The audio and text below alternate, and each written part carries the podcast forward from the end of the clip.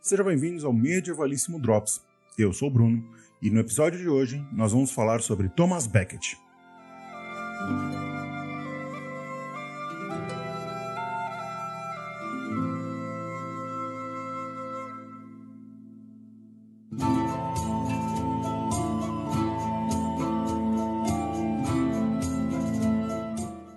Nascido de uma família nobre de origem normanda, o que garantia certos privilégios na Inglaterra dos Plantagenetas, Thomas Becket foi um misto de cavaleiro, político e homem santo.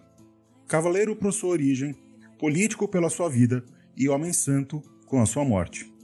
Veio ao mundo em Cheapside, uma tradicional rua de Londres, em 21 de dezembro de 1119 ou 1120. As fontes divergem sobre a precisão do ano, Becket foi uma personalidade muito distinta dentro da história da Inglaterra no século XII. Foi devido ao costume de enviar os filhos à nobreza para uma outra casa a fim de ser educado por lá que Becket teve uma educação para se tornar um jovem cavaleiro. Um pequeno à parte aqui. Esse costume, juntamente com o casamento de descendentes, ainda pueris, era uma forma de garantir a paz e a ordem dentro dos domínios senhoriais. Feito esse detalhamento, Sigamos. Na casa de Richer de la Guille, aprendeu a cavalgar, caçar, a cortesia, etiqueta, além de aprender a competir em justas e torneios, eventos extremamente populares entre a nobreza da ilha nesse período. Paralelamente a isso, desde os 10 anos de idade, Thomas Becket também se educou na lei canônica, primeiramente em Merton, um pequeno priorado inglês, depois foi estudar em Paris, Bolonha e Auxerre. Quando retorna para a corte, por conta de sua educação e seu estado social, acabou entrando para o serviço de Teobaldo de Beck, então arcebispo de Canterbury, ocupando o cargo de arcediácono, posto que lhe ofertou diversas missões eclesiásticas e diplomáticas para Roma, além da reitoria da escola em Beverly. Por conta de sua eficiência, se tornou destacado e foi indicado por Teobaldo para Henrique II, rei da Inglaterra, como seu chanceler, cargo equivalente ao de primeiro-ministro contemporâneo. Nomeado, ocupou o cargo entre 1155 e 1162.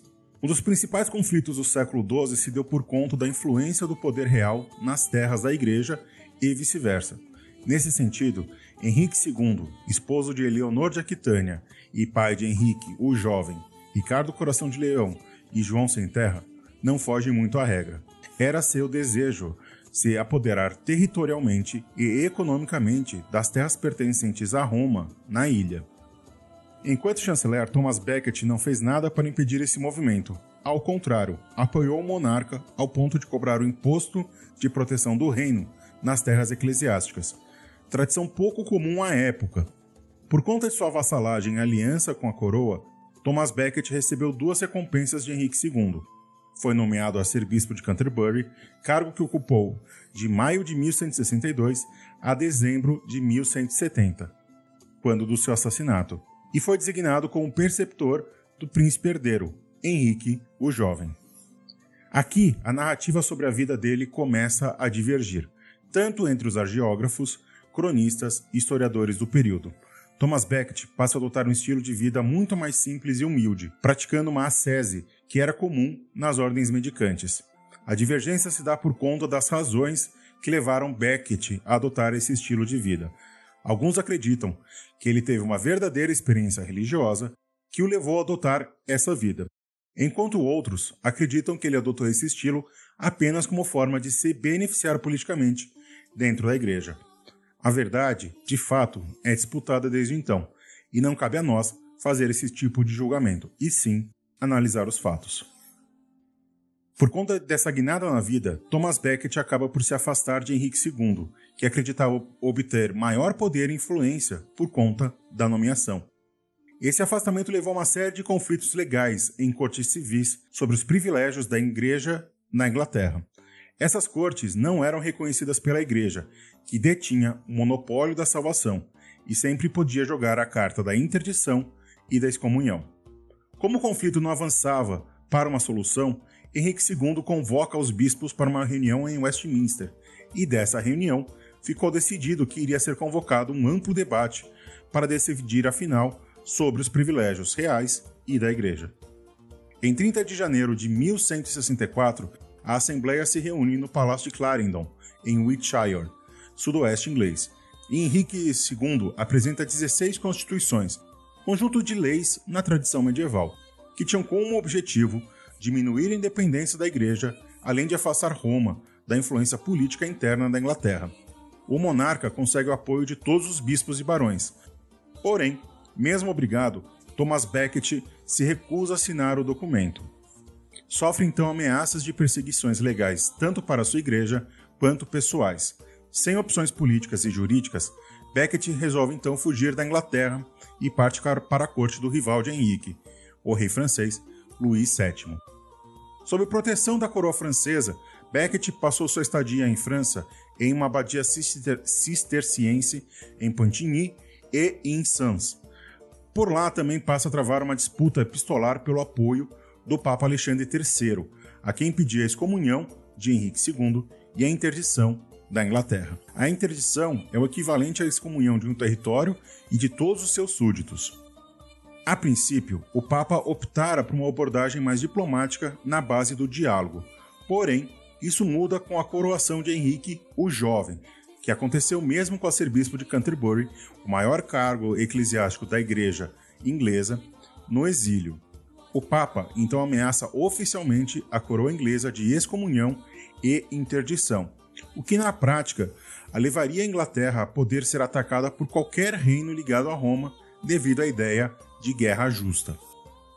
Para evitar tal desdobramento, Henrique II se reconcilia com Thomas Becket e o convida para retornar para a Inglaterra, onde ele iria recoroar o príncipe herdeiro. Becket então aceita a proposta e sela seu destino. Quando a porta em quente, sudeste inglês, Becket excomunga todos os bispos envolvidos na coroação de Henrique o Jovem, o que teria levado seu pai a dizer: Não haverá ninguém capaz de me livrar deste padre turbulento. Tal frase foi interpretada por alguns barões como um comando real para assassinar o arcebispo. Reginald First Orse, Hugh de Morville, William de Tracy e Richard Le Breton partiram para Canterbury e, depois de um conflito com alguns monges e o próprio Becket, acabam por matar o arcebispo. A morte de Thomas Becket foi um verdadeiro terremoto político na Inglaterra. Henrique II, temendo a excomunhão, se penitencia no túmulo de Becket. Seus assassinos são condenados pelo Papa a servir como cavaleiros de Cristo durante 14 anos. Os filhos de Henrique II, junto com Eleonor de Aquitânia, se rebelam contra ele. Thomas Becket então passa o campo do sagrado e se torna um mártir, sendo venerado por toda a cristandade romana. É canonizado apenas dois anos depois de sua morte e ainda é considerado um exemplo de vida e dedicação à fé, ao ponto de ser venerado tanto pelas tradições católica e anglicana, além de ter se tornado um tema da cultura popular inglesa, sendo retratado na literatura, no cinema e na dramaturgia.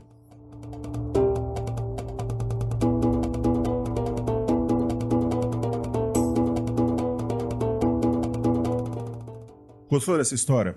Então pense em financiar e apoiar o Clio. Como é que você pode fazer isso? Para apoiar é muito simples. Basta você entrar em qualquer rede social e seguir tanto o Clio, História e Literatura, quanto o Medievalíssimo.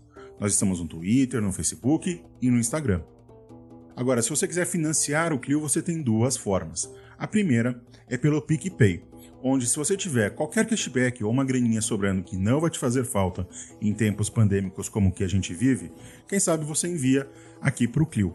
Qualquer dois reais já nos ajuda muito a manter esse coletivo no ar e produzir cada vez mais e melhores conteúdos para vocês. Procure a gente no aplicativo no arroba Clio História e Literatura. Agora, a outra forma é um pouco mais comprometida e permanente, que é através do Catarse entrando em www.catarse.me Clio. A partir de R$ reais por mês, ajuda a gente a se financiar, a se manter no ar, a pagar os boletos e quem sabe se profissionalizar de verdade. Se podemos nos dedicar exclusivamente a fazer conteúdo para vocês. Entra lá conheça nossas faixas de financiamento e as condições. Então era isso, minhas crianças, meus amores. Um beijo para todos e o resto é vida que segue.